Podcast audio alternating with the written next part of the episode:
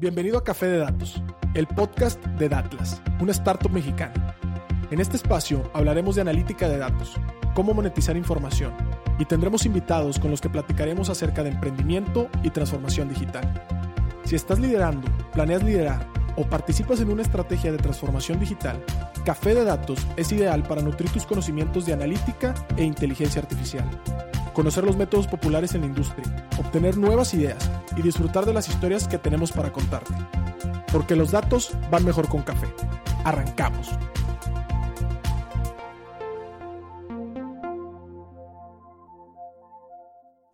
¿Qué tal? Buenas tardes. Bienvenidos a otro episodio más de Café de Datos. Mi nombre es Pedro Vallejo. En esta ocasión, en producción César Salinas, pero en producción desde Ciudad de México, nos acompaña a distancia. Pero el día de hoy tenemos dos invitadas eh, y además tendremos un invitado más más tarde. Pero la ocasión de hoy es reunirnos a hablar sobre analítica en salud. ¿A poco no con todos estos temas del COVID, del coronavirus y que las vacunas? ¿No te has vuelto un experto o una experta en epidemiología durante estos últimos seis meses? Seguramente alguien ha llegado a tu comida, a tu café y te ha platicado la última novedad y te va a decir si la vacuna te va a hacer hablar ruso o te va a hacer bailar como español. Pero bueno, el día de hoy eh, ya sin más preámbulo, les quiero platicar y presentar a Juana. ¿Qué tal, Juana Martínez? ¿Cómo te encuentras? Hola, Pedro. Mucho gusto. Muy bien. Gracias. Muchas gracias, Juana. Y Adriana Vallejo, ¿estás por ahí? Hola, Pedro. ¿Cómo estás? Mucho gusto. Bien, Muchísimas gracias, muchas gracias. Las dos pertenecen a una enorme comunidad, son súper emprendedoras en todo el sentido de la palabra ya que han impulsado el ecosistema de salud y el ecosistema de analítica respectivamente dentro de eh, Nuevo León, ¿verdad? Entonces, pues el día de hoy tenemos varias preguntas. Juana, eh, quisiera empezar primero preguntándote si te pudieras tomar un café con algún personaje de la historia, ¿con quién sería y por qué?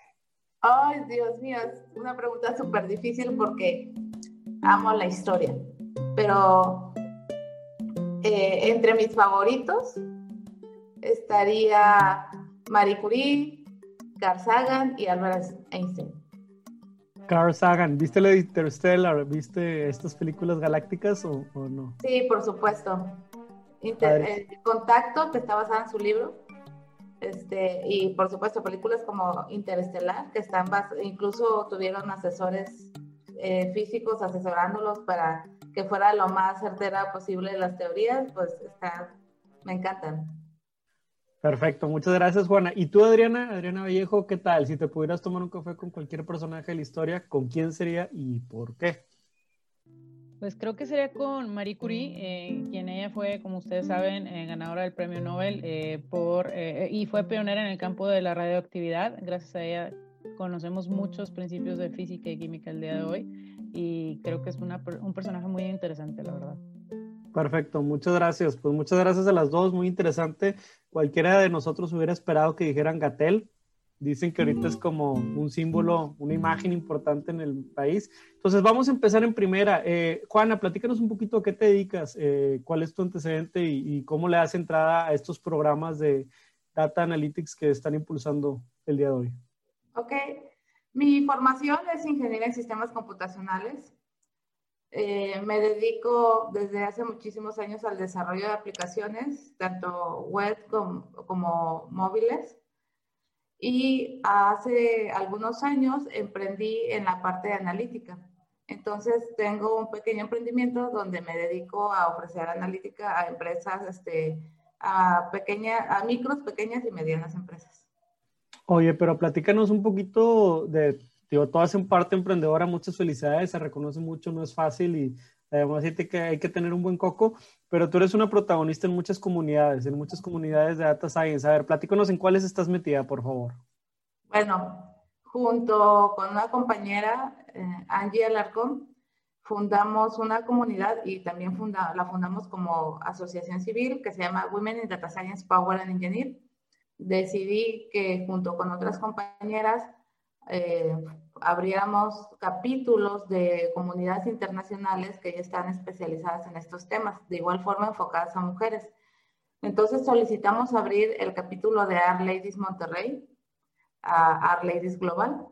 Fuimos aceptadas, entonces junto con mi compañera Ereni Amante, bueno, Berenice Amante, de cariño le decimos Ereni, eh, eh, coordinamos Art Ladies Monterrey y junto con otra compañera, Karina Fernández, coordinamos Pi Ladies Monterrey, que va a iniciar sus actividades en enero del 2021. Oye, está padrísimo. La gente los puede encontrar en Facebook, particularmente ellos, eh, ellas streamean muchísimo sobre todas las actividades que tienen. Tienen actividades mensuales y háblame de que nunca fallen. O sea, siempre va a haber alguna actividad al mes, algún tema de recurrente y, de verdad se lo recomiendo un montón. Yo he ido a varios de sus programas y, y he aprendido un montón. Entonces, pues platícame, Juana, tú que sabes un poco de la analítica, este, cuéntame un poco más de qué es la analítica, cómo la definirías y por qué, viniendo de un mundo de física, de, matemáticas, por qué debería de haber analítica en salud. Bueno, creo que la analítica eh, o a todas aquellas eh, áreas del conocimiento que aplican un análisis estadístico son transversales, aplican para todas las, este, para diversas áreas, ¿no? Y por ejemplo, ahí, Juana, me llama la atención, destaca un poquito, ¿no? Lo que hablas hoy a nivel general, etcétera. Eh, la analítica es para todos, es decir, dentro de un hospital o dentro del sector salud, todo el mundo piensa en los doctores, pero la analítica, ¿a quién le puede servir? ¿Solamente a doctores y doctoras o estamos hablando de un campo que puede ser de utilidad para, no sé, a lo mejor una enfermera que tiene que tomar decisiones de roles, ¿no? Y cómo asigno eh, la cantidad de horas óptimas para que no se me agote todo mi equipo. O a lo mejor, oye, dentro de eh, los seguros, ¿verdad? Oye, los seguros de vida, ¿de qué manera puedo mejorar el nivel de atención? O también los inventarios, la persona que se encarga del abasto. Entonces, en ese sentido, sector salud, ¿quiénes? Vamos a ponerle nombre y apellido si se puede, por favor. Sí, realmente eh, prácticamente cualquier área dentro de una institución de salud podría usar este, la analítica. Por ejemplo, ahorita hablaste de los seguros. Las agencias de seguros, pues precisamente la utilizan y de ahí sacan sus planes y, los, y miden los riesgos para ofrecerte un plan de seguros. Eh, ¿Qué áreas? Bien lo dijiste desde los médicos, pero podría ser y es utilizada en, en ensayos clínicos, puede ser utilizada eh, como lo dijiste, en roles de personal para tener un, rol de personal más óptimo. Puede ser utilizada para seguimientos de pacientes, qué les han, qué les han recetado, qué resultados han tenido. Eh, puede ser utilizada a nivel operativo y gerencial para decidir si es necesario adquirir nuevo material, abrir nuevas áreas, Suena muy sofisticado, tal vez todos estos temas de analítica, ciencia de datos. Digo, ahorita mencionamos a lo de los seguros. Saludos a todos los actuarios que nos escuchan, que normalmente los actuarios son quienes llevan esos cálculos eh, y esos roles, ¿no? Y hay muchos actuarios y actuarias que nos escuchan. Muchas gracias. Eh, este, pero por la parte de la complejidad, ¿no? Pues hay gente que se dedica a estudiar una carrera matemática, hay gente que se dedica a utilizar todos estos cálculos y los ve durante cuatro años y medio, entonces ya está bien armado y armada estadística ya está bien armado y armada de matemáticas y a lo mejor de una lógica. ¿Qué le dejas entonces a estos especialistas que, que si pues tú me pusieras en una balanza, yo a lo mejor prefiero que sepan más de biología, de anatomía, de bioca, de bioquímica, que, que de analítica? Es decir, en ese sentido, eh, ¿esto es un complemento, es un sustituto o cómo lo ves en un área de aprendizaje? ¿Cómo lo, de, o sea, ¿cómo lo podría entender a lo mejor un responsable de hospital, un responsable de, farmacias, ¿verdad? ¿Cómo lo puedo ver? ¿Como un complemento, un sustituto o de qué se trata, no? Eh, un complemento, definitivamente un complemento. O sea, queremos que los médicos sigan siendo médicos, que su prioridad sea la salud de sus pacientes, el cuidado de sus pacientes, el resultado, sus, eh, el resultado de los ensayos clínicos. Pero eh, al final el conocimiento es poder. Si tienes conocimiento de cómo manejar esos datos y utilizarlos para beneficios de tus propios pacientes, puedes dar valor, a, puedes, más bien, puedes dar más valor a, tu trabajo, a tu paciente. Claro, y lo importante de, ver estos elementos que, a alto nivel pudieran entenderse como sencillos es que las aplicaciones eh, correctamente guiadas o los journeys que alguien puede convertir esos datos en, alguna acción, pues son verdaderamente importantes. Eh, ¿nos pudieras platicar un poquito de esta nueva iniciativa 2021, esta iniciativa que, que llamas Health Data Science Program, por favor? Vemos temas desde programación, en este caso el lenguaje principal va a ser Python. Eh, vemos temas desde otra vez el repaso de estadística, eh, la, cómo, cómo implementar un modelo, qué es una red neuronal, para qué sirve, en qué casos la puedo usar. Em, el objetivo es que a lo largo del curso vayan obteniendo las, eh, vayan desarrollando sus habilidades para que en el último módulo, que es un proyecto enfocado al sector salud, ya sea en la parte de paciente o en la parte operativa, eh, resuelvan un problema, ¿no? Se plantea un problema y se resuelva, que al final eso es lo que buscamos. Entonces, eh, dándole continuidad a ese punto, Adriana, eh, ¿cómo, por qué la analítica es importante para el sector salud? Pues realmente es algo que usamos todos los días. ¿eh? Eh, te puedo poner eh, varios ejemplos de diferentes especialidades, este, no solamente dentro de medicina, pero también en, el área de laboratorio, de imagenología, de nutrición, de psicología, del área de salud mental en general, en donde podemos ver, primero que nada, en, el, en la situación en la que estamos actualmente, pero también en cómo hemos estado, qué podemos aprender del pasado y cómo podemos planear hacia el futuro, ¿no? Eh, planear eh, desde justo desde cuánta gente tenemos que capacitar para este tipo de carreras, eh, qué recursos necesitamos para una clínica, un hospital, un, un, consultorio, etcétera, en donde tenemos que invertir más en temas de salud pública. farmacéuticas, de dispositivos médicos. Hay muchas, muchas áreas, la verdad es que me estoy quedando corta, pero creo que es, es muy relevante porque es algo que vemos diariamente aunque parezca muy obvio, pero realmente eh, el poderlo hacer de formas más efectivas eh, ayuda mucho a tomar mejores decisiones.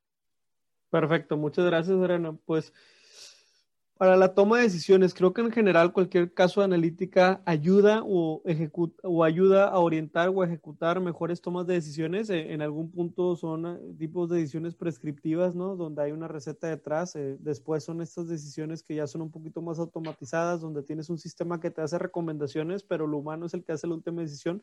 Y ya situaciones más predictivas, ¿no? Y estas predicciones son justamente cuando ya el sistema hace una predicción, ajusta variables y bueno, totalmente toma la acción, ¿no? Parecido a estos sistemas de inteligencia artificial que a veces se mencionan, o con cosas más complejas, ¿verdad? Ahorita por simplificarlo dije una predicción, pero pues podemos también aplicar muchas técnicas muy sofisticadas para llegar allá.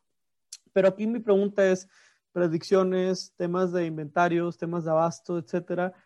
Y tocando base con la TAM, nos escucha a veces gente de Argentina, de Bolivia, de Perú, de Colombia. Un saludo a todos.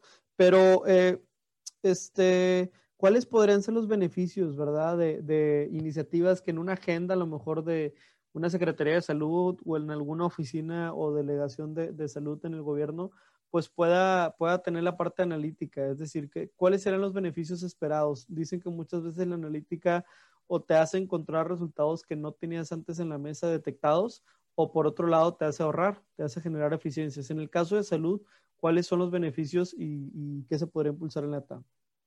Claro, pues mira, primero, primero que nada es conocer a nuestra población. Y esto te digo porque la gran mayoría de nosotros como médicos o como personal de salud siempre estudiamos estadística de Estados Unidos, de Europa, etcétera. Y está bien, no estoy diciendo que esté mal. Sin embargo, ustedes eh, y yo sabemos que eh, pues somos una población bastante diferente, ¿no? Desde el tema genético, del tema de este tema social, eh, entre muchas otras variables, ¿no? Entonces, eh, el poder conocer realmente, a ver, cuál es la incidencia y la prevalencia de ciertas enfermedades en tiempo real, eh, ahora que está tan, eh, tan en, boga el tema del real world data, este, que es saber en tiempo real cuántas personas, por ejemplo, tenemos con diabetes o con hipertensión en un país. y entonces esto te servirá para poder decir, oye, a ver, cuántas instituciones tengo que tener preparadas para atender a estos pacientes. Eh, cuántos de esta población se va a complicar en el año, ¿no? Y, qué tengo que eh, comprar de insumos, a cuánto personal tengo que tener eh, en un estado, en una, situación para poder atender a estos pacientes. cuánto es la expectativa de vida de estas personas con un buen tratamiento o si van a estar descontroladas. ¿Qué otro tipo de acciones tengo que hacer para este tipo de personas? etcétera, etcétera, etcétera. Hay muchas cosas que el día de hoy la verdad es que desconocemos. Eh, hay, eh, todavía hay mucho expediente que se hace en papel, por ejemplo, en, en muchos eh, países. Y, y, esto, pues a, a su vez, todavía nos impide el poder conocer mucha información, pero conforme se está migrando y, y lo veo ya en varios países que están teniendo estrategias de digitalización en salud, este, que ya incluso han sacado ellos pues sus anuncios de que van a hacer un plan de varios años para hacer este tipo de agendas. Eh, bueno, vamos a ir viendo cómo poco a poco las cosas van a ir transformándose. Y también acciones que no nada más se hacen en Latinoamérica, pero que se hacen, en, eh, por ejemplo, con la Organización Mundial de la Salud y repercuten hacia Latinoamérica, como va a ser la salida del CIE 10, eh, perdón, del CIE 11 el siguiente año, este, que es este catálogo internacional de enfermedades que nos permite, desde que un médico o una enfermera está registrando por qué vino un paciente a una consulta, este, se ingrese y entonces empezar a tener eh, mayores bases de datos con información que podemos luego correlacionar a muchas otras cosas, ¿no? Claro, porque, porque sí, sin duda alguna una cosa es saber manejar los métodos numéricos que te permiten tener una lectura fidedigna, pues digo, ahorita lo estamos viendo en el caso de la pandemia, tenemos casos de COVID, tenemos información a resolución a veces ciudad, pero lo que queremos es tenerlo en un mayor tiempo real, ¿no? Y, sería increíble poder tener esta interoperabilidad entre sistemas. Y por otro lado, bueno, también este, algunos beneficios a nivel región, por ejemplo, pues es, impensable, ¿no? Llegar y, y normalmente si llegas a un restaurante, pues pides una hamburguesa, ya saben que en su sistema de venta ellos tienen un código para la hamburguesa. O si llegas a una farmacia y pides, no sé, unas vendas o pides, por ejemplo, alguna pastilla para el estómago, pues ellos ya tienen un código de barras que te hace homologar. Y ese registro es universal o es casi universal, ¿verdad? Es una manera de poder tener lectura en diferentes sistemas. Pero ¿qué pasa cuando se va a tratar una enfermedad? Pues no es así, porque de pronto esa enfermedad eh, puede tener cierta forma, o sea, cierta especialidad, cierta área de formación en un país y, o entre países, dentro del mismo país, entre ciudades. Entonces, sí es bien importante tener un glosario. Qué, interesante está lo del CIE. Voy a pasar a la pregunta siguiente que dice, em, particularmente, ¿tienes alguna historia en donde el análisis de datos eh, haya podido generar la diferencia para el sector salud? Sí, eh, definitivamente. Eh, creo que ahorita lo estamos eh, viendo con el COVID, ¿no? Es la historia más reciente, definitivamente. obviamente se tardó un poco, pero pudimos ver, por ejemplo, a través de plataformas como John Hopkins este, y, algunas otras, este, cómo, pues, casi prácticamente en cuestiones de horas, podíamos conocer la situación de todo el mundo eh, ¿cómo se llama?, en, en, en, relación a esta enfermedad, ¿no? Padrísimo, muchísimas gracias. Ahora sí, igual David, platícanos por favor de esta nueva iniciativa 2021 llamada Health Data Science Program, un programa para gente que esté interesada en analítica para el sector salud. La verdad es que cuando platicábamos desde hace ya un par de años eh, la, de, la necesidad de que las, las personas tuvieran la capacidad, capacidades en analítica eh, de datos en la, en la creación de modelos o en la creación de productos de datos que fueran útiles. Decíamos, oye, hace falta un, hace falta un, un, curso, un, una plática, etcétera. Y esto derivó no nada más de, empezó como un curso y terminó siendo todo un diplomado. Entonces, realmente fue, fue, encontramos que era tanta la necesidad de, contestar esta pregunta. Mira, ¿cómo usamos los datos de tal forma de que uno, al directivo o a la persona que tiene el, poder de tomar alguna decisión, le presentamos datos útiles y que no respondan, dime algo que ya no sepa, ¿sí me explicó? Sino que sea algo que sea, que sea realmente un discovery, que sea algo útil y que además de sea útil, sea una, sea un, puedas presentar, tengas la capacidad de presentarle a un tomador de decisión la información muy clara sobre por qué sí o por qué no eh, podría tomar algún rumbo en la decisión de, su, de, algún tema de salud pública o salud privada. Básicamente, esa es la iniciativa, es un diplomado bastante profundo con unos speakers de muy buena calidad, con maestros también de muy buena calidad y con también eh, asesores de proyectos finales que te van a ayudar a que al final puedas presentar productos de datos muy claros y que sean útiles para el sector.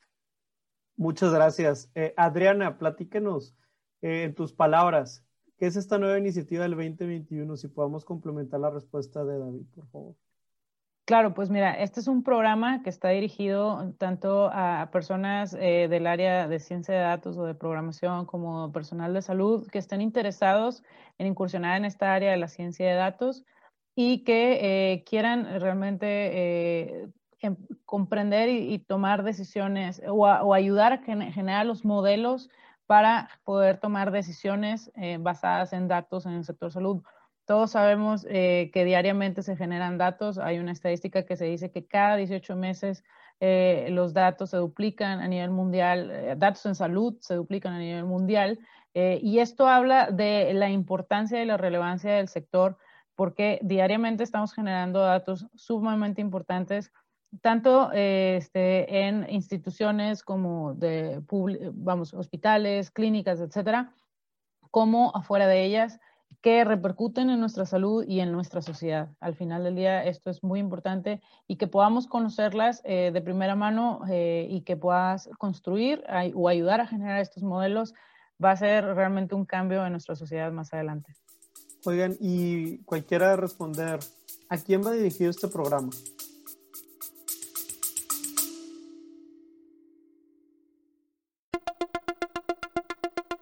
Te quiero invitar a que conozcas el nuevo programa de aprendizaje 15 técnicas introductorias de analítica de datos. Dentro de la primera generación de Retos Acade, a través de nuestros 14 módulos podrás explorar una amplia variedad de temas que te proporcionarán las habilidades necesarias para triunfar en el análisis de datos. Y eso no es todo, contaremos con tres talleres en vivo e invitados e invitadas sorpresa con quien podrás discutir tus proyectos, recibir orientación personalizada y llevar tu conocimiento al siguiente nivel. Y si para cuando estás escuchando esta promoción ya venció, recuerda que siempre podrás encontrar contenido de aprendizaje en www.datlasacademy.com.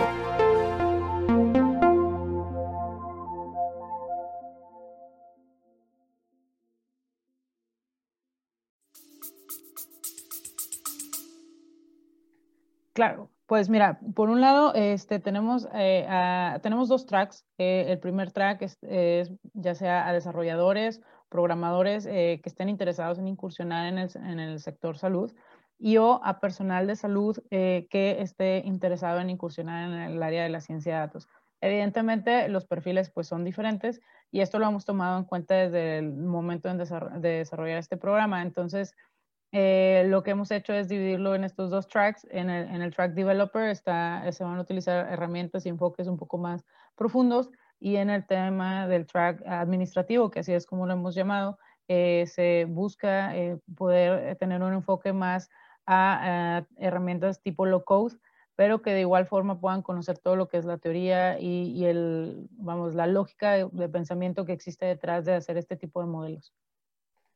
Y, para complementar un poquito también, fíjate, eh, realmente es el primer, ese es el primer curso que veo. Yo sé que puede haber otros más, pero más en Latinoamérica es el primer curso que veo que, que tomó la decisión de hacer dos tracks.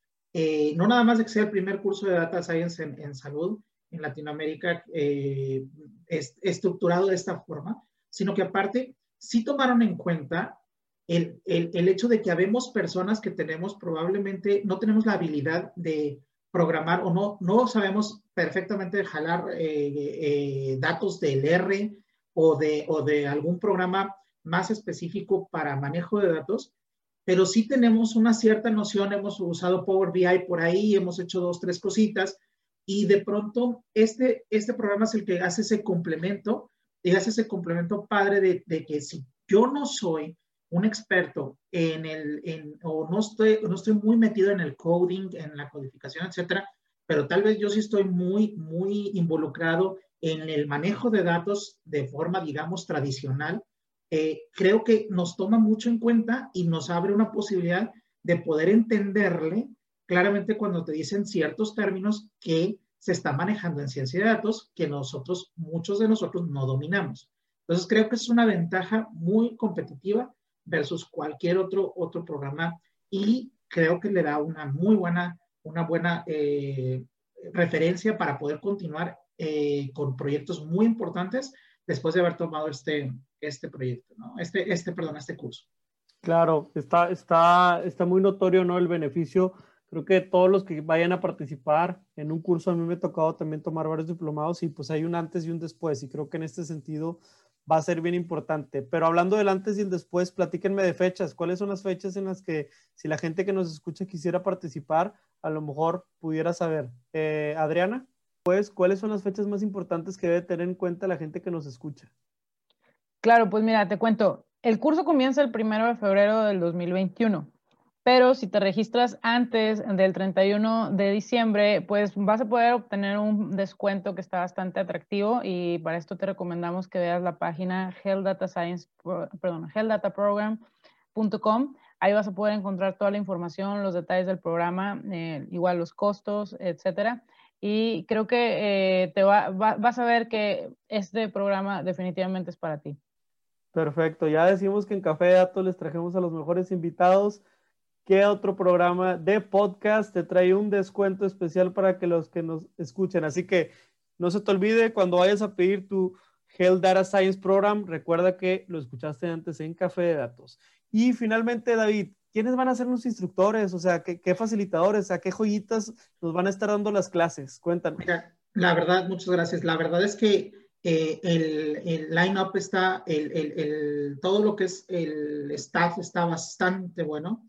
Eh, son bastantes personas, entonces no los voy a mencionar todos, pero sí te puedo decir, hay administradores de salud, hay directores de hospitales, hay gente muy especializada en ciencia de datos, gente muy especializada también en la parte de programación. Hay speakers que son los, los eh, que tenemos cada semana eh, un, un, conferencista bastante importante. Tenemos personas que juegan un papel de liderazgo muy importante en, la, en los sistemas de salud público y privados. Entonces, realmente está muy, muy, muy, muy variado y además de variado, muy profesional y con gente de muchísima experiencia. Básicamente son, eh, son los, los, las personas que están, eh, que están este, dando eh, todos estos talleres, materias, conferencias, un, un proyecto final de cierre. Entonces, la verdad es que creo yo que todo lo que estamos ofreciendo como, como conjunto tiene mucho valor para lo, que, para lo que está ahí y creo que va a ser un antes y un después para todo el que asista.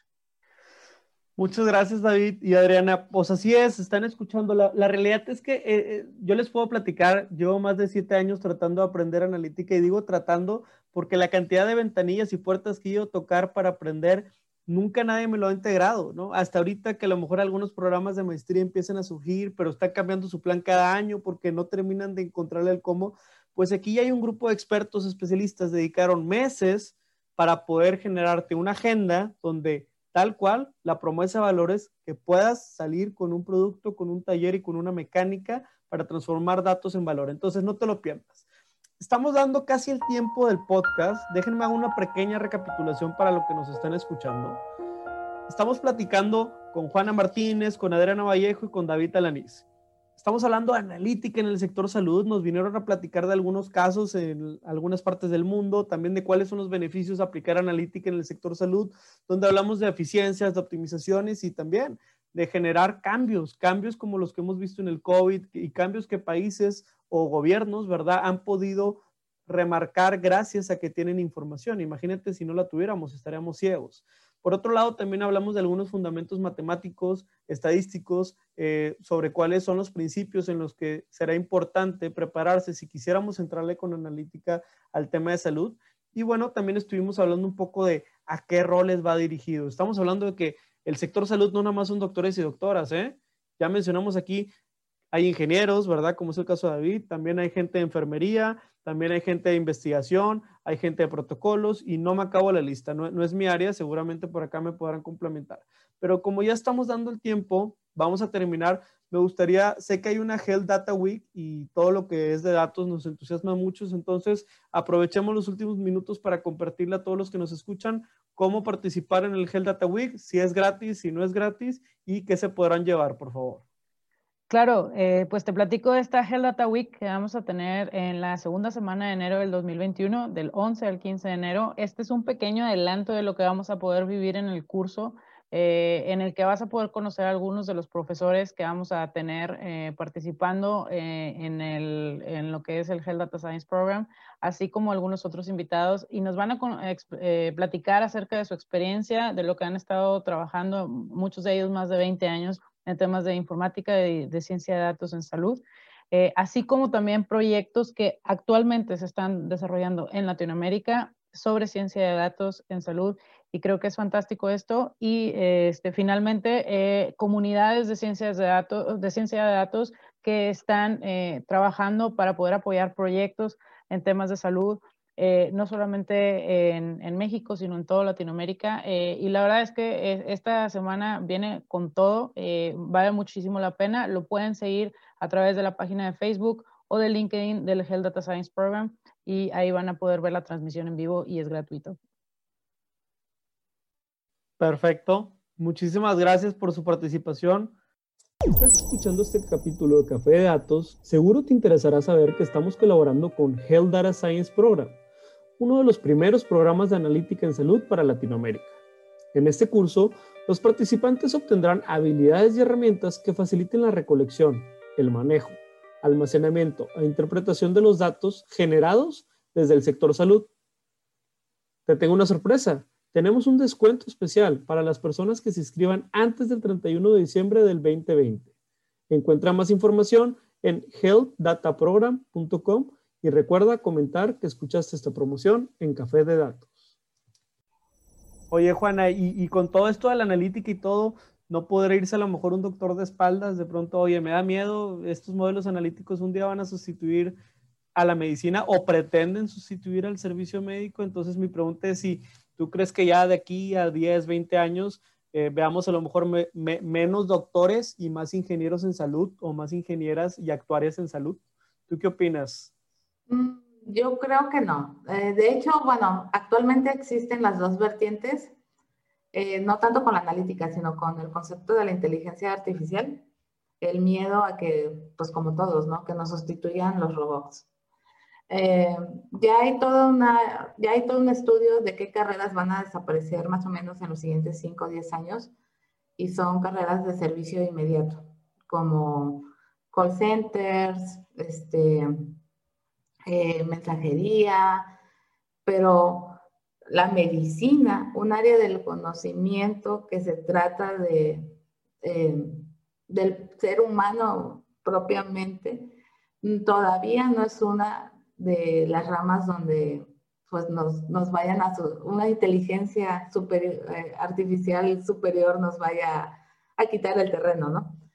Pero lo que sí se busca y ya hay es este, la, estos robots que son auxiliares para las operaciones, pero aún hay un, gran, un gran delta entre el tiempo, ¿no? A lo mejor un doctor se tarda X número de horas y se está buscando que el robot tenga ese mismo, esa misma precisión de tiempo. Todavía, bueno, por lo menos los casos que yo he visto creo que todavía no lo tienen, pero lo que todavía no se alcanza en esos casos es eh, la precisión de la emergencia. Pasa algo con el paciente, algo imprevisto, el robot no, en ese momento, si, no, si hay un dato en el cual no fue configurado, está programado, pues no puede estar solo el robot, siempre tiene que haber un, médico ahí. Todavía está, bueno, hay, digo, como te digo, están las dos, las dos vertientes, ¿no? Quien apoya que sí, que de repente ya no va a haber médicos y todo va a ser una máquina que nos escanee y nos cure. y otros de que no, que cuestiones de salud, también sobre todo de salud mental y de, este, de cuidado hacia el otro, pues no van a desaparecer, ¿no? Sería como quitarnos un poquito la humanidad. Yo te diré, no, no me voy por ninguna de las dos, simplemente fluyo con lo que va, este, con lo que va surgiendo en el mundo, en el mundo de la tecnología, y pues trato de no preocuparme si los robots me van a dejar sin comer, ¿no? Perfecto, perfecto. Yo, yo creo que en algún momento era impensable que yo me subiera un coche y que no hubiera un chofer, ¿no? A lo mejor era algo que vi en in Black o en alguna película así medio novedosa.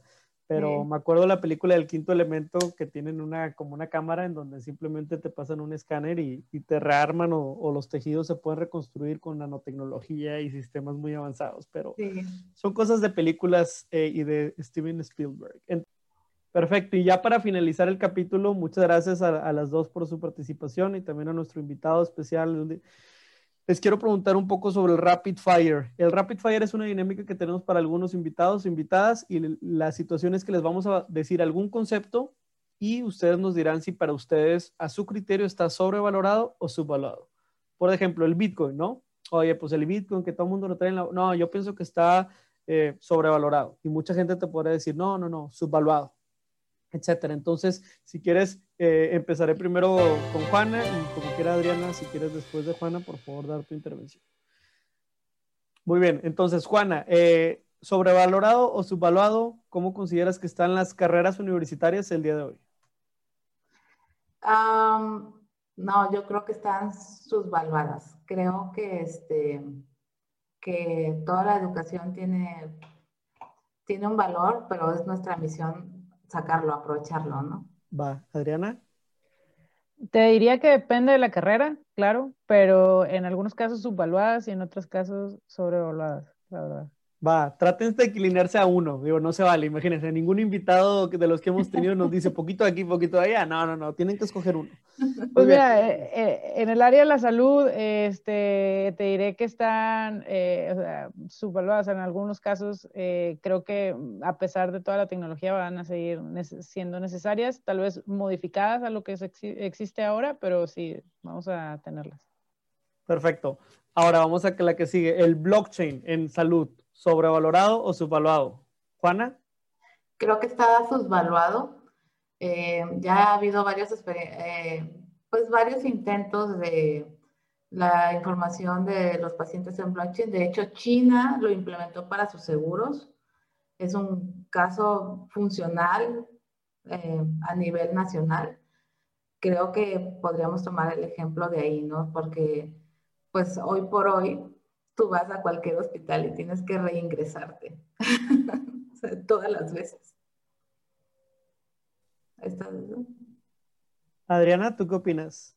También subvaluado. Creo que todavía estamos apenas al inicio de, de la carrera este, en este tema y hay muchas cosas por hacer eh, que si de verdad se hacen como todos planeamos que debería de ser, eh, la verdad los, los procesos, los tiempos, los recursos serían mucho mejores y más rápidos de, hacer las cosas. Y finalmente, eh, la, la, seguridad social, la seguridad, la seguridad social en, en, el país que nos escuchen, nos escuchan de Perú, de Argentina de Brasil, la seguridad social, ¿creen que sea la panacea? ¿Creen que se, debemos de seguir peleando eso? Digo, los últimos 100 años hemos estado peleando con todos los gobiernos que haya un seguro social y que haya un seguro universal para todos. ¿Eso es lo correcto? ¿Para ustedes está sobrevalorado o está subvaluado? Juana. Digo, resulta que todas las que me dijiste están subvaluadas para mí. Este, es que la salud no, la salud es un derecho, o sea, es un, un derecho humano y qué mejor que esté lo más accesible para todos, ¿no? Creo que la, la seguridad pública bueno, la salud pública o la seguridad, no sé cómo mencionarlo, este, tiene que ser lo más accesible para todos. Es un derecho eh, que yo como ciudadano puedo, debería poder este, tomar, este, eh, exigir, tenerlo seguro simplemente porque soy ciudadana de un país y pago mis impuestos, pero también como ciudadano tengo que dar ese, este, el, tengo que, tengo que entender de que a lo mejor va a haber, va a haber métricas, va a haber procesos y todo, ¿no? Pero mientras más abierta y accesible, mejor. O sea, la salud tiene que ser para todos en todos los niveles. Y de la misma eh, calidad, estandarizar la calidad de la salud, a, bueno, más bien, del sistema de, de salud o de la, del tipo de seguridad social que uno puede acceder, estandarizarla sería genial porque pues al final las enfermedades no se fijan si ganas más, si ganas menos, o si trabajas aquí o trabajas allá. Perfecto, gracias. Adriana.